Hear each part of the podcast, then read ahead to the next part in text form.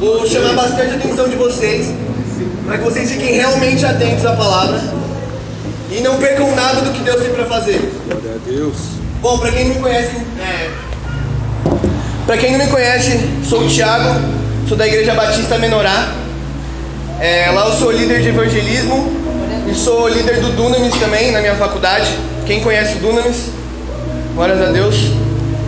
E se eu, se eu tô onde eu tô, eu devo tudo isso muito à minha igreja local, aos meus líderes que estão aqui e também ao Dunamis. Sabe, foram pessoas e plataformas que me impulsionaram a realmente viver o que Deus tinha para mim. Então, eu quero deixar, já quero honrar a vida deles aqui. Isso nem dava, mas eu quero honrar a vida deles, porque se eu tô aqui e se eu, se eu tô aqui levando a palavra de Deus é porque eles acreditaram em mim desde o começo.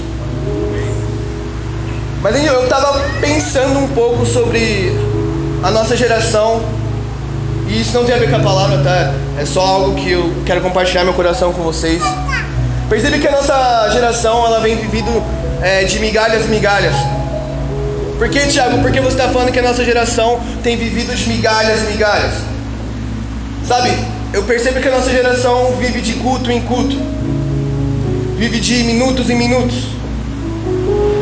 É uma geração que vive de stories. Por que stories, Thiago? O stories ele dura apenas 24 horas e depois some. Mas quando a gente para para ver, a gente serve um Deus que é infinito, que é ilimitado. Ele não quer de você apenas duas horas num culto. Ele quer de você uma vida toda. E eu tenho ficado muito preocupado com a nossa geração. Eu estou escrevendo um livro sobre inconstância, porque eu acredito que eu tenha encontrado no Senhor a chave para ser constante. E é isso que eu quero compartilhar um pouco com vocês aqui hoje. Eu quero compartilhar um pouco do que eu tenho vivido, um pouco, um pouco do que Deus vem falado comigo no meu secreto sabe, eu oro profundamente que vocês sejam realmente impactados com isso. Assim como ele tem impactado dia após dia. Todos os dias nós vamos ser aperfeiçoados. Você vai errar. Mas o que a nossa geração ainda não entendeu é que quando a gente erra, o primeiro lugar que a gente tem que correr é para o nosso secreto. Davi entendia isso perfeitamente. Ele adulterava, mas logo depois que ele cometia o adultério, a primeira coisa que ele fazia era se render aos pés do Senhor porque ele entendeu o que era ser filho. Ele entendeu a graça antes da graça existir. E o que eu quero hoje é que vocês realmente venham entender o, que Deus está chamando, para o que Deus tem chamado vocês. Quando a Jéssica me falou sobre preparar o caminho, eu comecei a refletir sobre isso. E o Espírito Santo falou assim: Tiago, vocês são uma, ah, uma geração de João Batista. Fiquei como assim? Ele falou: Tiago, vocês precisam preparar o caminho para a minha volta. Mas agora a diferença é que vocês vão percorrer um caminho já trilhado. Jesus já nos deixou o caminho como trilhar. Ao contrário de João Batista. João Batista teve que aprender desde o começo. Ele não tinha Jesus para ensinar ele. Mas agora nós já temos a, a maior referência que é Jesus nos ensinando isso. Vou pedir que vocês abram em João João 1. João 1,15.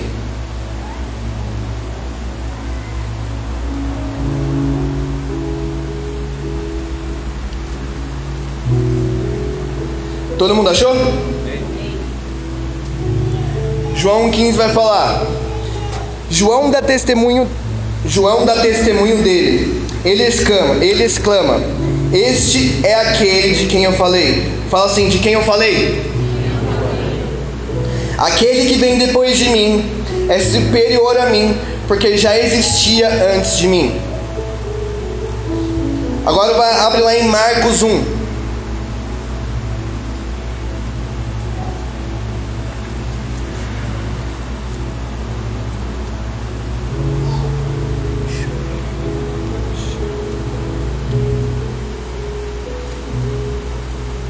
Todo mundo achou? Conforme está escrito na, para, na conforme está escrito na parábola na, no profeta Isaías: Enviarei à tua frente meu mensageiro, ele preparará o teu caminho. Voz do que clama no deserto: Preparem o caminho para o Senhor, façam veredas retas para ele. Assim surgiu João, João batizando no deserto e pregando um batismo de arrependimento para os perdãos do pecado. Quando eu li essa passagem e, e novamente veio o tema na minha cabeça, eu percebi o quanto isso exige de nós responsabilidade e comprometimento. Por que, Tiago? Por que, que isso vai exigir de mim responsabilidade e comprometimento? Quando nós nos convertemos, nós não nos convertemos apenas, apenas para nos salvar. Jesus, teria, se, se Jesus tivesse morrido na cruz apenas para você se salvar, teria sido algo muito raso. De fato, ele morreu para te salvar. Quando você se converte, realmente é para te salvar, mas não é só isso. Errado está achar que é apenas para eu me salvar. Quando nós nos convertemos, é para que a gente também venha salvar pessoas. Porque você teve a revelação de quem é Cristo, mas tem muitas pessoas lá fora que não tiveram a revelação de quem é Cristo. Então você carrega dentro de si uma responsabilidade de fazer, de trazer pessoas para Cristo. Fala assim, responsabilidade. Responsabilidade. É isso que você tem sobre você. Todos aqui são filhos de Deus? Quando nós recebemos o cargo de filho, sobre todo o cargo vem um encargo. Como assim, Tiago? Quando você recebe o cargo de filho, automaticamente você também recebe o encargo de fazer com que o nome dele seja conhecido e de fazer com que pessoas venham conhecer ele.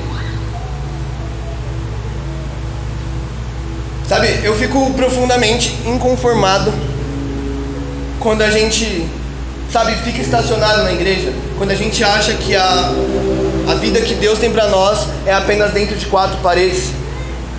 Quando na verdade ele falou lá atrás, ele falou assim: Eu não vim para os sãos, eu vim para os perdidos. Os perdidos não estão aqui dentro. Os perdidos estão lá fora. A gente não pode se contentar com isso.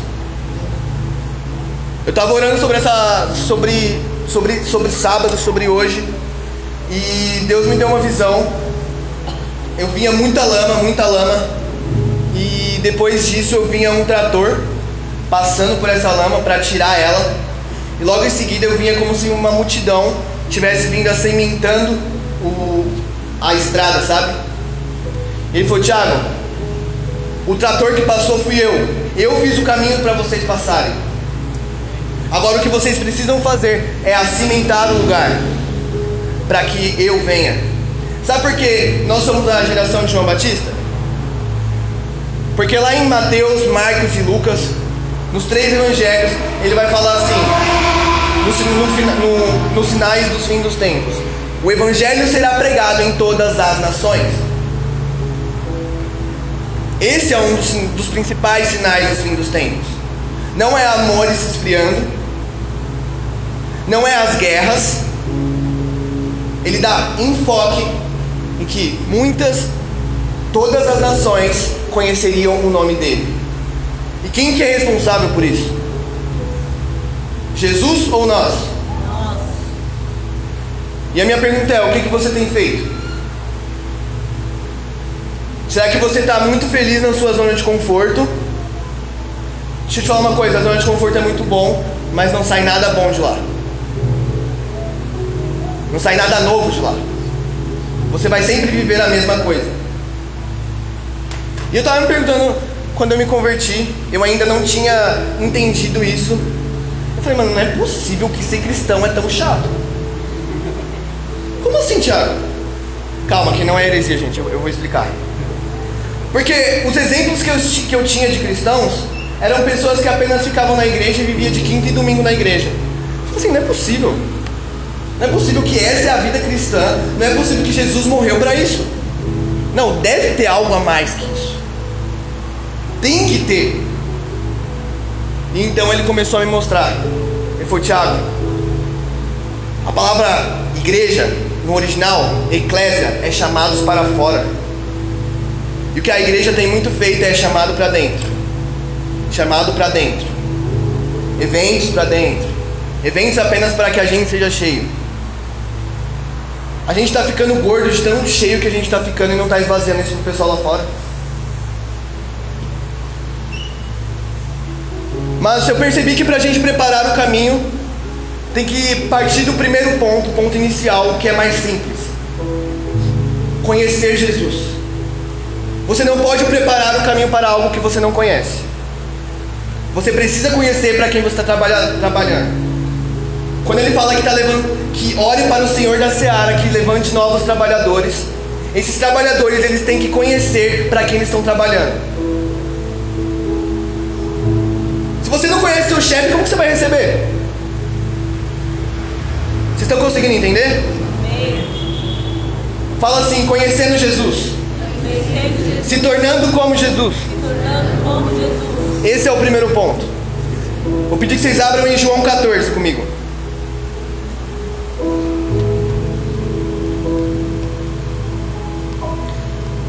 Quem estava aqui no último culto que eu preguei? Deus, eu sinto que Deus vai fazer algo maior que aquilo hoje. Eu sinto que Deus vai fazer algo maior que aquilo hoje. Quem lembra, Deus desceu de uma maneira extraordinária. A gente não conseguia nem sair daquela presença. O culto, o culto foi acabar às 11 horas. E eu sinto que hoje Ele vai encontrar pessoas aqui como nunca foram encontradas. Quando eu estava vindo para cá, um pouco antes, eu vi como se um, ele jogasse um balde de água, sabe? E eu sentia que era o rio de águas vivas dele que estava fluindo nesse lugar. Então, vira para seu irmão e fala assim: se prepare.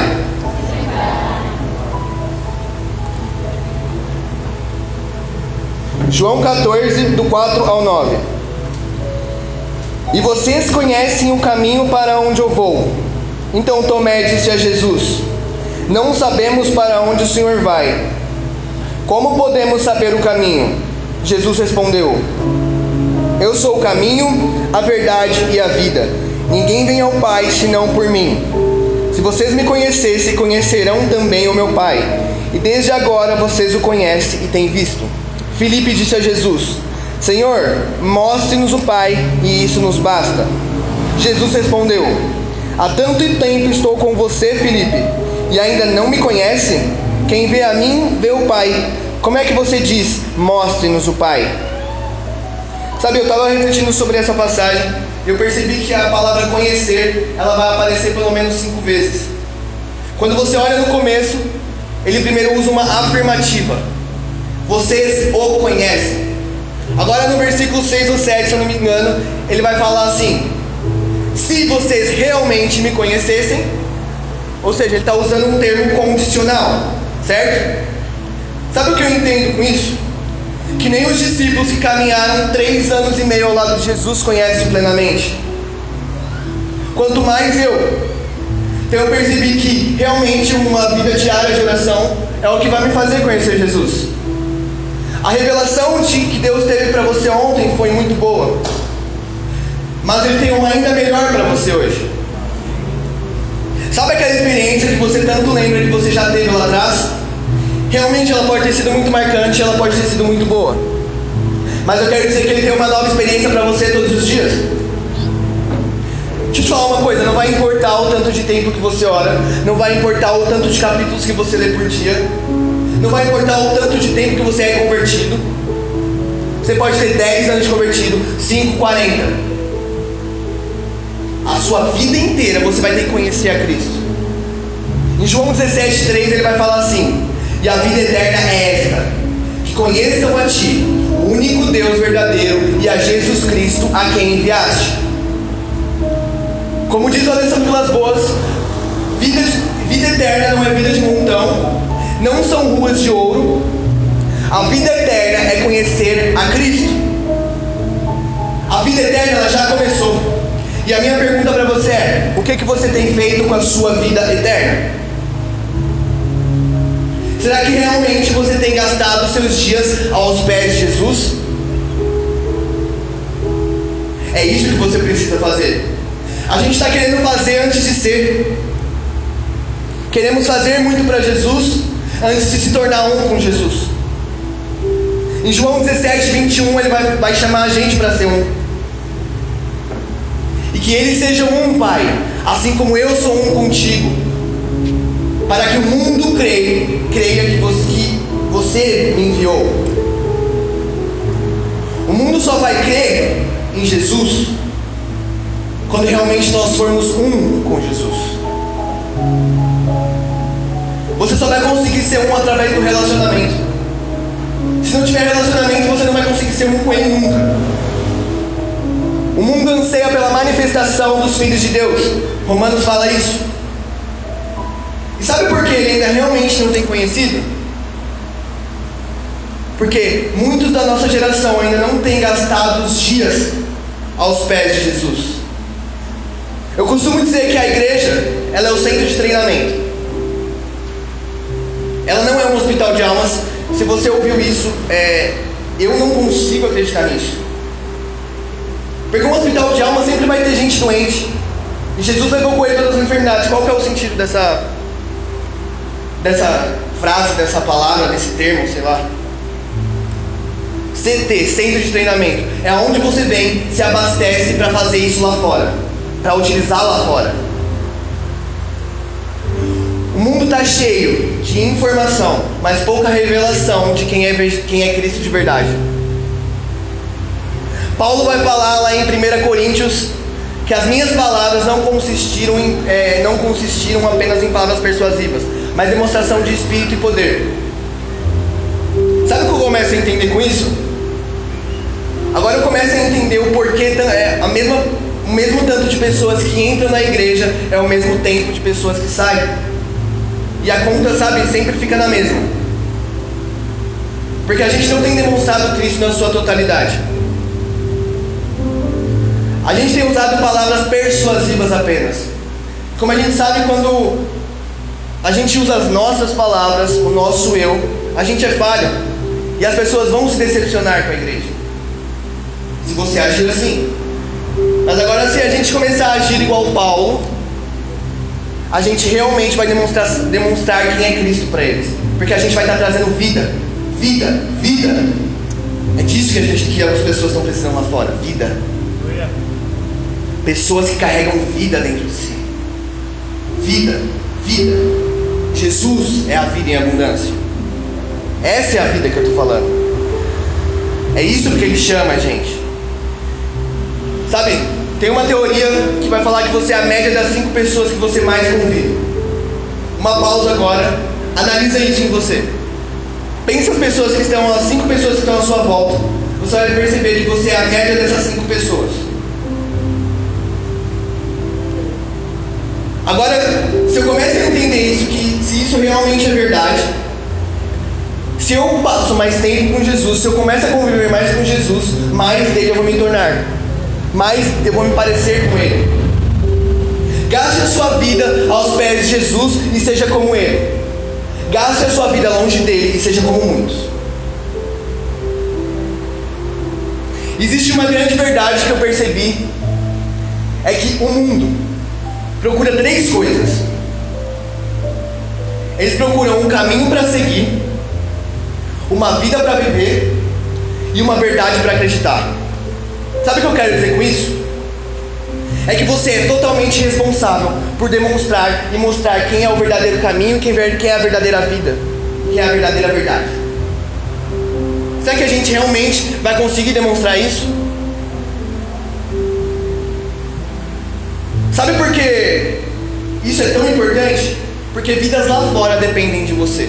Quando isso cair no seu entendimento, aí você vai ver que realmente você tem que realmente, sabe, fazer algo pro Senhor. Você tem que realmente conhecer Ele. Porque vidas lá fora estão morrendo. Tem pessoas neste exato momento com depressão se cortando. Tem pessoas nesse exato momento se drogando. Sabe por quê? Porque ainda nenhum cristão de verdade ainda foi lá. Demonstrar quem é o verdadeiro caminho, quem é a verdadeira vida e a verdade. Cara, e se isso não te causa um inconformismo, Começa a rever o seu cristianismo. Pega a rotatória e faz assim e fala, pera, o que, que eu perdi no meio dessa caminhada que isso não, não me causa inconformismo? Sabe, chega de olhar para nós. Vamos olhar para o próximo. E sabe por que a gente tem que olhar para o próximo? Porque de nós, Deus já está cuidando.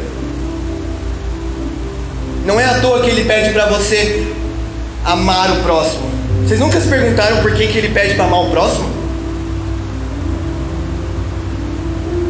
Porque de você Ele já está cuidando. Mas a gente só vai conseguir entender todas essas coisas quando a gente realmente tiver uma vida diária de oração, sabe, ver uma vida prostrada aos pés de Jesus. A gente quer descobrir muito para o que a gente foi chamado antes de ser um com Ele. Cara, vamos dar uma pausa nisso. Não, não, eu não, eu não preciso ver agora para que, que eu fui chamado. Eu preciso agora conhecer Ele. Essa é a prioridade número um. Prioridade número um: conhecer Jesus. Repita comigo: conhecer Jesus. Conhecer Jesus. Mais forte: conhecer Jesus. Conhecer Jesus. É, só abrindo um parênteses, eu percebi que a gente está muito dividido dentro das igrejas é, em dois tipos de galera. A galera número um, ela está realmente incendiada por Jesus, ela está queimando por Jesus, ela está querendo conhecer Jesus de uma maneira extraordinária, ela está gastando os dias aos pés dela. Agora a gente vai ver a segunda galera, que essa é a galera que me preocupa. Ela está ficando é, estacionada, ela está ficando na zona de conforto. Sabe aquelas pessoas que só vão no culto e só estão lá?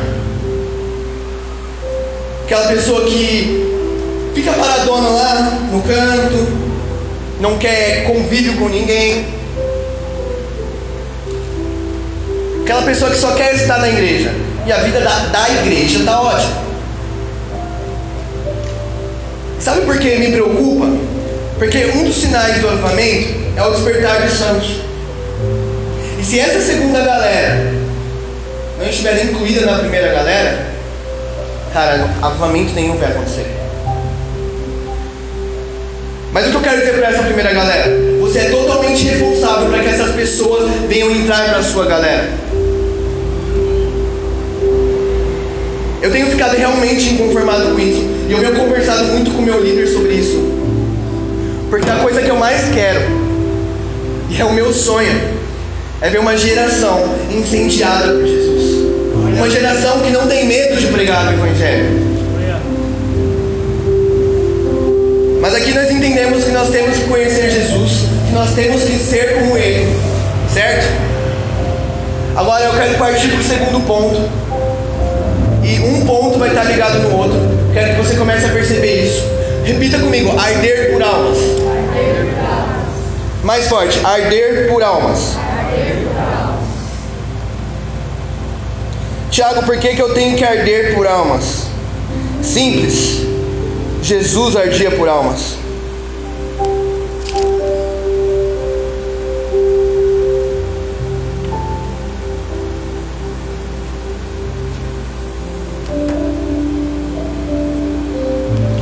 Preparar o caminho tem tudo a ver com arder por almas.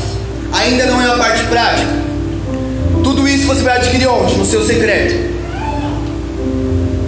Mas primeiro você tem que ficar inconformado com o que está acontecendo.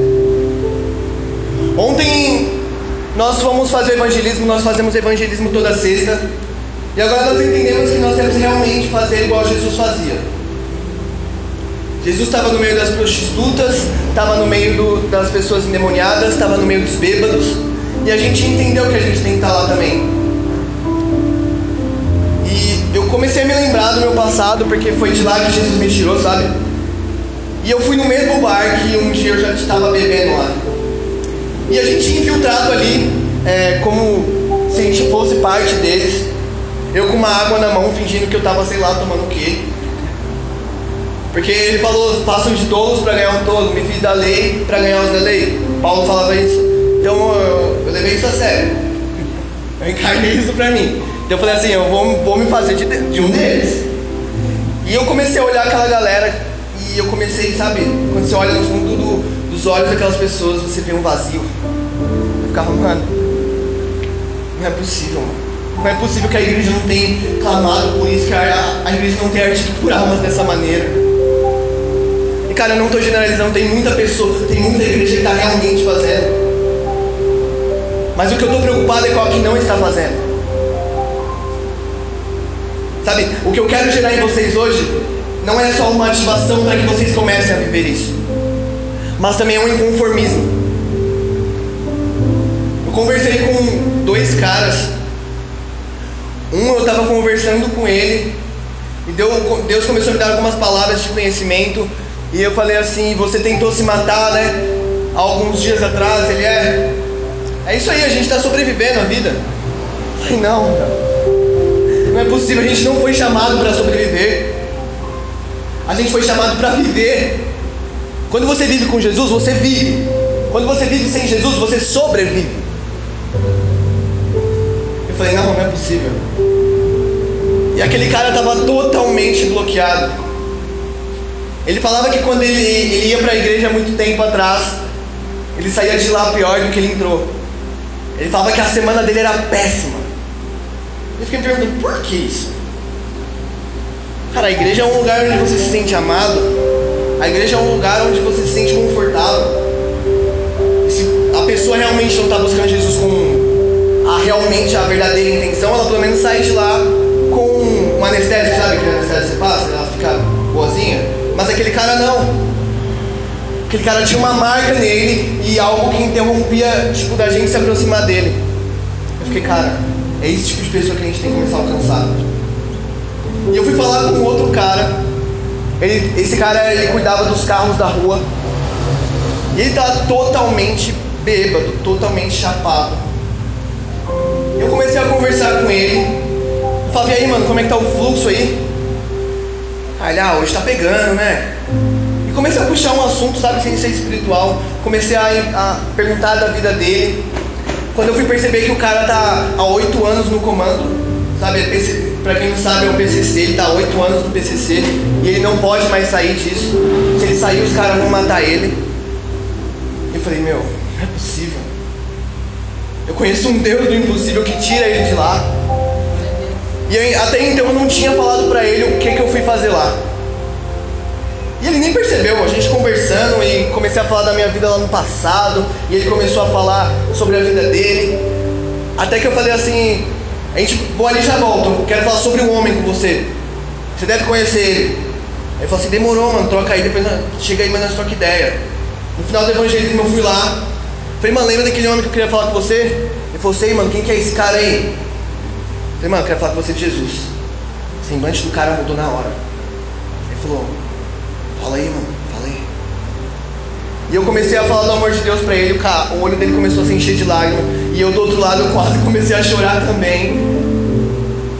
E ele falou, cara, obrigado, você fez eu ganhar a minha noite. Eu precisava ouvir todas essas coisas.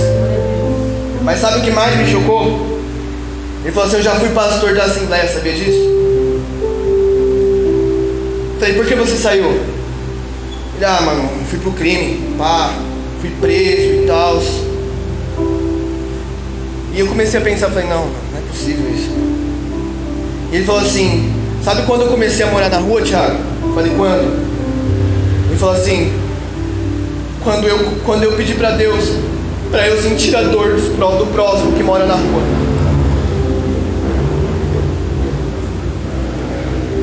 E ele foi parar na rua por causa disso.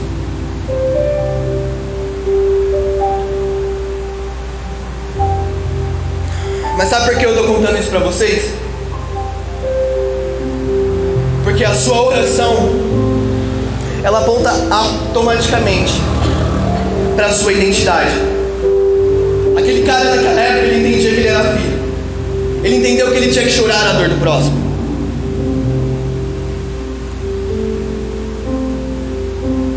Só que ele não conseguiu se sustentar. Em algum momento da caminhada dele se perdeu.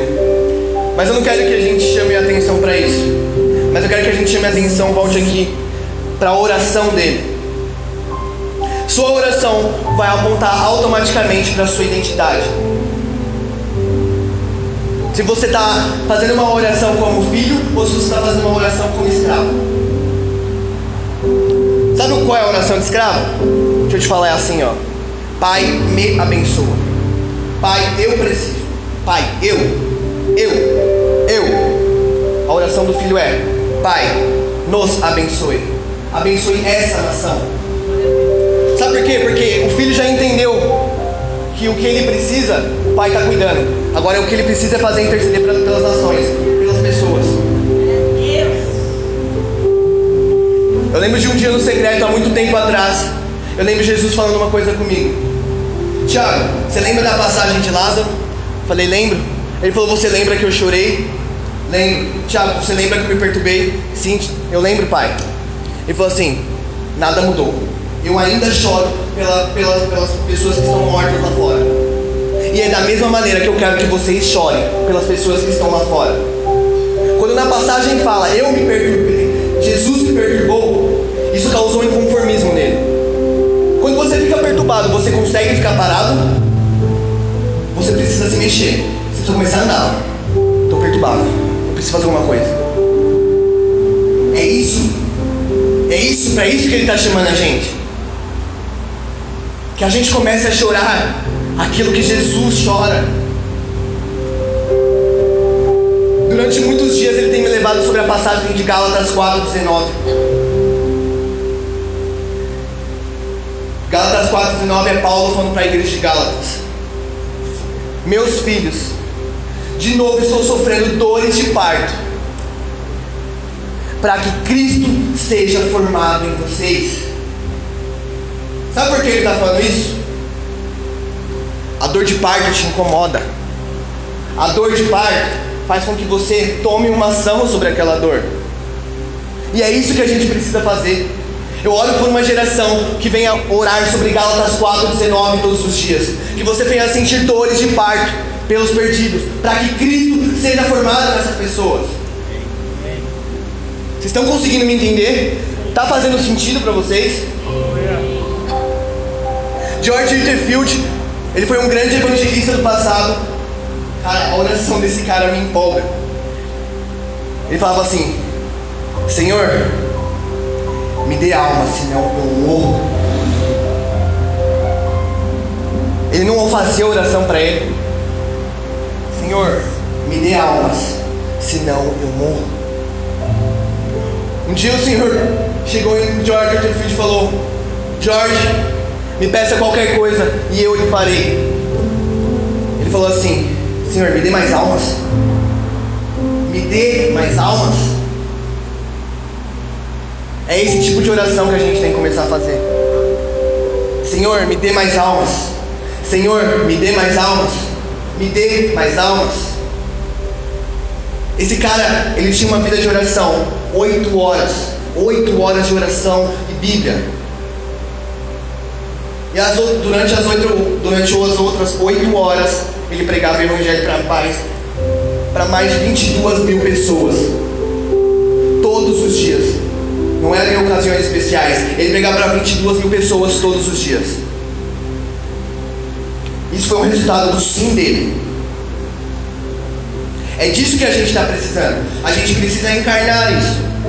Essa, essa mensagem nunca vai fazer tão sentido na sua vida se você não encarnar ela dentro de você. Se você não se tornar a própria mensagem. Você precisa ser a mensagem que você carrega. Esse cara colheu mais almas que a igreja primitiva. Ele tinha fome, ele tinha sede, ele entendeu os planos de Jesus. Ele entendeu que Jesus ainda chora pela, por as almas perdidas. Preparar o caminho tem tudo a ver com arder por almas. Agora eu quero partir para o último ponto. Repitam comigo, grande comissão. Agora essa é a parte de conhecer Jesus e de arder por almas. Porque a gente já está conhecendo Jesus, a gente já está entendendo pelo que o coração dele queima. E nessa noite eu sinto que a gente vai sentir essas dores de parto, sim. A gente vai sair daqui entendendo que a gente tem que amar o perdido, sim. Sabe? Enquanto eu estava ali no meu, no meu lugar, eu senti uma angústia profunda de pessoas, muitas pessoas que estão aqui, você quer seus familiares no caminho de Deus.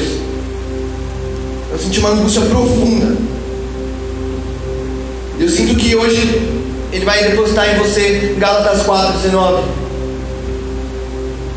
No qual você vai ter dores de parto para que Cristo seja formado nessa pessoa que você quer ganhar. Abra comigo lá em Mateus 28.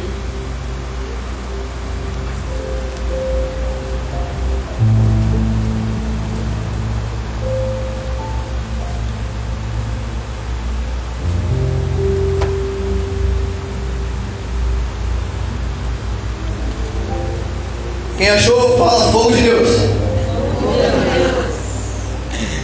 É isso que vai cair aqui hoje, hein?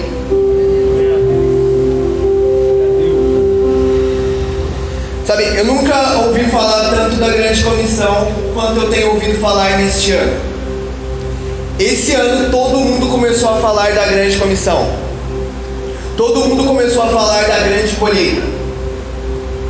Quem foi no descende aqui? Glórias a Deus. Vocês viram que ali falou muito sobre ser enviado, sobre a última onda, sobre a terceira onda. A gente estava vindo para cá, é, até discutindo isso no carro. Será que é a, terceira onda mesmo de missionários que vão ser levantados para varrer a nação e colher muitas almas? Cara, eu não sei se isso é, é realmente vai acontecer, mas que eu tô ansioso e quero fazer parte do que Deus vai fazer nessa nação. Ah, eu quero. Eu não sei quantos de vocês querem fazer parte do que vai fazer nessa nação, mas eu quero. Sabe, antes de entrar em Mateus 28, eu sinto da gente fazer uma oração perigosa. E quando eu falo de oração perigosa, ela é realmente perigosa. Eu me lembro lá atrás, no começo da minha conversão, eu falei: Deus, se for para viver uma vida de quinta a domingo na igreja, você pode me levar para o mundo de volta. Porque eu não quero isso. Essa vida monótona é impossível que ser cristão é tão chato assim. E ali ele foi, e ali eu não sabia o que estava. Eu falei assim, Thiago, não, essa oração que você fez está errada, Thiago. Ou está muito certo. E depois dali eu comecei a viver os melhores dias da minha vida. Sabe, eu comecei a ver pessoas sendo curadas, pessoas sendo restauradas. Eu falei, meu Deus, isso é melhor que tudo que eu usava lá fora, meus amigos. É isso que ele tem para você. Eu percebi que, lembra aquela segunda galera que eu falei? Eu percebi que essa galera ela procura muito adrenalina, é, que é algo muito da hora, algo que você extravasa.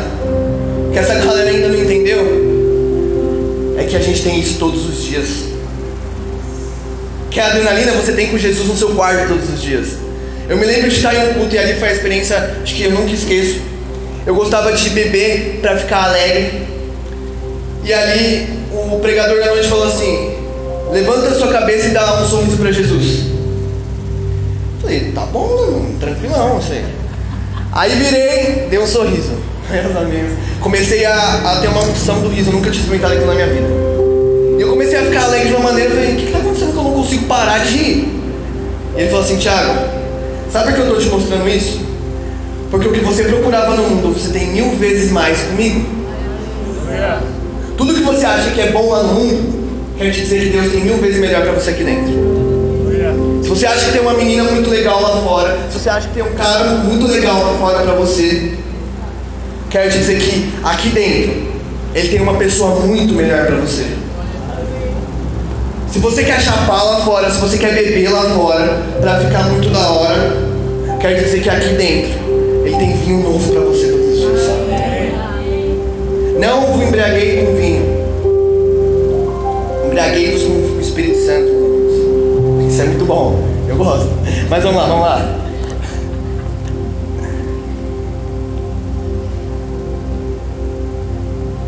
Mateus 28, é, 17. Quando o viram, o adoraram, mas alguns duvidaram. Fala, alguns duvidaram. Só uma pausa aqui. A dúvida no nosso coração que a gente tem muitas vezes a respeito de Jesus é porque a gente não está exercendo o primeiro ponto, conhecer Ele. Porque quando você conhece, você não tem dúvida. Então, se você quer cumprir a grande comissão e colher almas para Jesus, fazer com que pessoas conheçam o caminho, a verdade e a vida, você vai ter sempre que retornar ao primeiro ponto que é conhecer Jesus. Continuando. Então Jesus aproximou-se deles e disse: Foi-me dada toda a autoridade nos céus e na terra. Portanto, vão e façam discípulos de todas as nações, batizando-os em nome do Pai, do Filho e do Espírito Santo, ensinando-os. Repete comigo: ensinando-os. Ensinando você só pode ensinar algo para alguém que você tenha aprendido, algo que você tenha aprendido. Quando João falou lá atrás, no começo que eu li no texto base, ele falou assim: preparem veredas retas. Quando ele está falando sobre veredas retas, ele está falando: sejam obedientes. Você só vai conseguir ser obediente quando você aprender. Então, você não pode ensinar algo para as pessoas que você nunca aprendeu. Continuando, ensinando-os a obedecer a tudo que eu ordenei a vocês. Eu estarei sempre com vocês até o fim dos tempos. Sabe, a grande comissão, ela não tem idade. Não importa se você tem 5 anos, não importa se você tem 4 anos de idade. A grande comissão é para todos nós. Repete comigo, todos nós. Todos nós. Quando eu falo todos, é todos. Todos em hebraico é todo, todos. Todos nós. Todos nós. A, a grande comissão é para todos nós.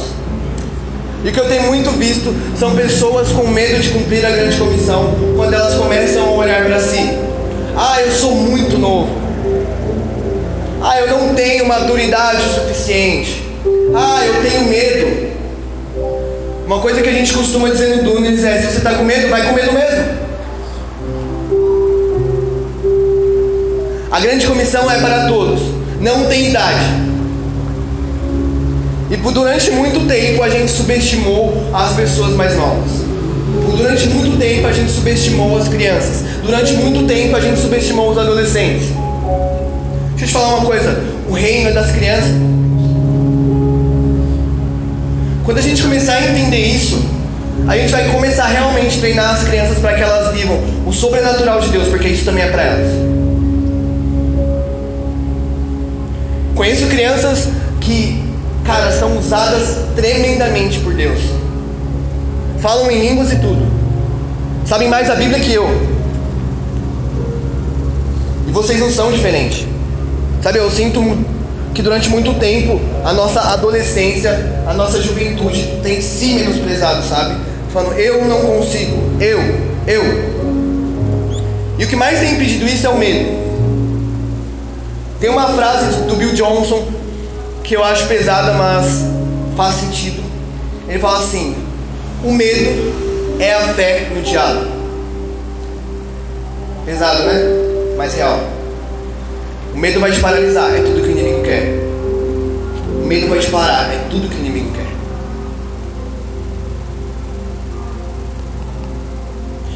E uma coisa que eu percebi que está em Marcos 16, do 17 ao 18, ele vai falar sobre alguns sinais que vão nos acompanhar. Ele fala: esses sinais acompanharão aqueles que creem. Em meu nome expulsarão demônios, falarão nova língua, novas línguas. Se beberem, se beberem veneno, acho que não serão infectados, uma coisa assim. E curarão e porão a mão sobre os enfermos e serão curados. Eu costumo dizer que o tanto de sinais que tem te acompanhado é o, é o tanto que você crê em Jesus. E eu te pergunto, quão, quantos sinais tem te acompanhado? Percebi que a igreja, a igreja como um corpo, não tem feito isso com êxito. Como assim, Tiago? A gente não tem feito com total êxito. Eu vejo a igreja querendo mais fazer do que ser. Como assim, Tiago? Quando ele fala para a gente cumprir a grande comissão lá em João, depois ali em Atos 1, e o que ele fala é assim: fiquem em Jerusalém até que recebam o poder do alto. Aí sim vocês vão ser minhas testemunhas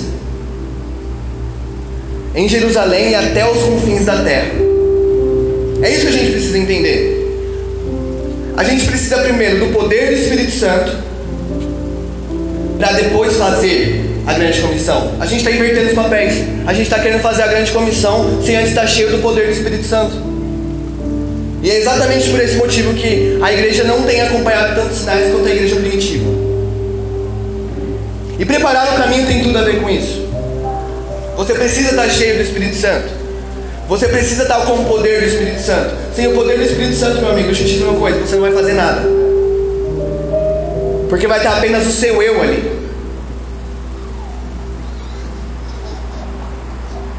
Então eu comecei a perceber isso, e isso tem deixado um tanto quanto inconformado. E eu me sinto totalmente responsável por isso, sabe? De fazer com que a igreja comece a entender isso. Eu sei que muitas pessoas aí estão entendendo. Eu não sou o que sabe tudo, eu quero tirar o meu eu daqui.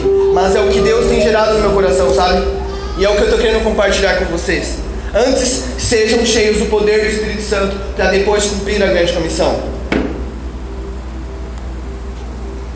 Tá, Tiago, mas como é que eu vou cumprir a grande comissão? Me dê passos práticos, Tiago.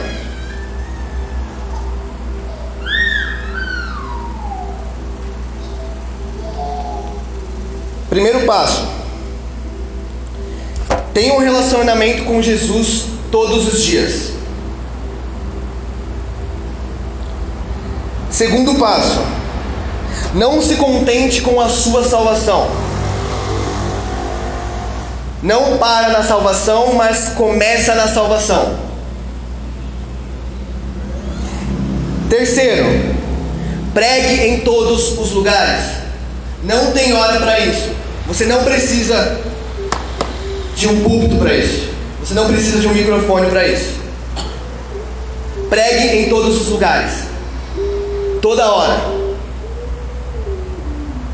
Que a sua pregação não consista em palavras persuasivas, mas em demonstração de espírito e poder. E por último, sejam cheios do Espírito Santo todos os dias.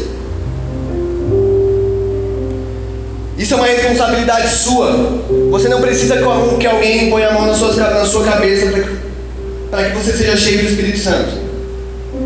Todos os dias é uma nova chance de você ser cheio do Espírito Santo. É assim que a gente vai carregar vida lá fora.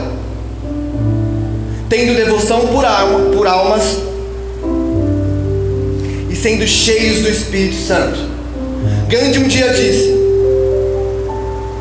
Eu amo o cristianismo, mas odeio os cristãos.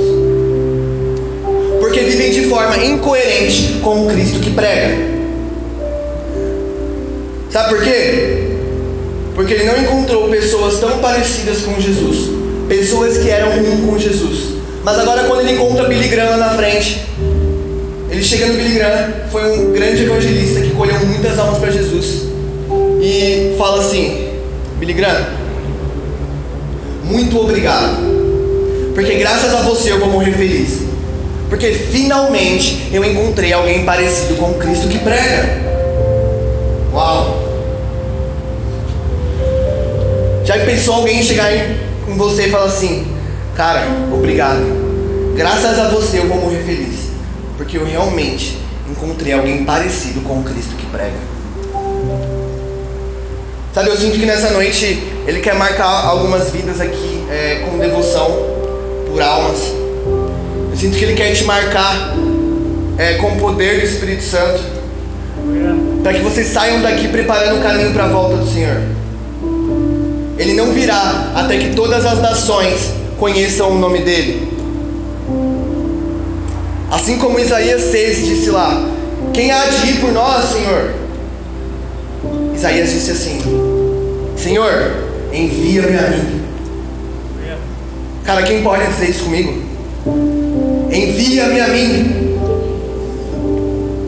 Eu quero, antes da gente orar, eu quero fazer com vocês uma oração perigosa. Já estou terminando. Na verdade, já terminei. Vou pedir que a banda subir e apaguem as luzes. Mas lembrem que essa oração perigosa não é para mim. Você não está fazendo para a pessoa que está do seu lado. O Espírito Santo está ouvindo. Então tenha consciência de que você vai, vai receber um encargo a partir dessa oração perigosa. Quem realmente quer fazer essa oração perigosa e ser um com Jesus e começar a fazer a grande comissão valer a pena? Isso é para todos nós. Vou pedir que vocês fechem os olhos de vocês.